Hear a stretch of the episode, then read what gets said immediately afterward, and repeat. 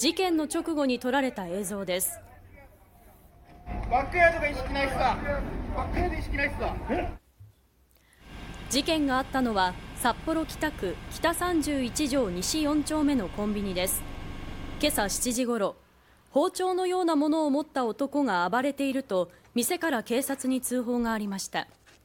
店員の男女3人が相次いで刃物で刺されていてこのうち40代の男性が死亡50代女性と60代男性も怪我をして病院に搬送されました。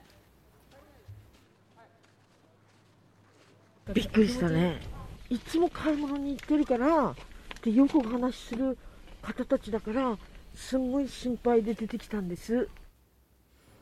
警察はコンビニの近くにいた札幌北区の無職宮西弘隆容疑者を60代男性を刺した殺人未遂の現行犯で逮捕しました警察は事件に使われたとみられる包丁を押収しています。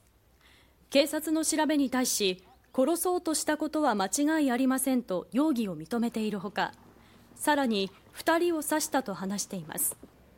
警察が事件の経緯などを調べています。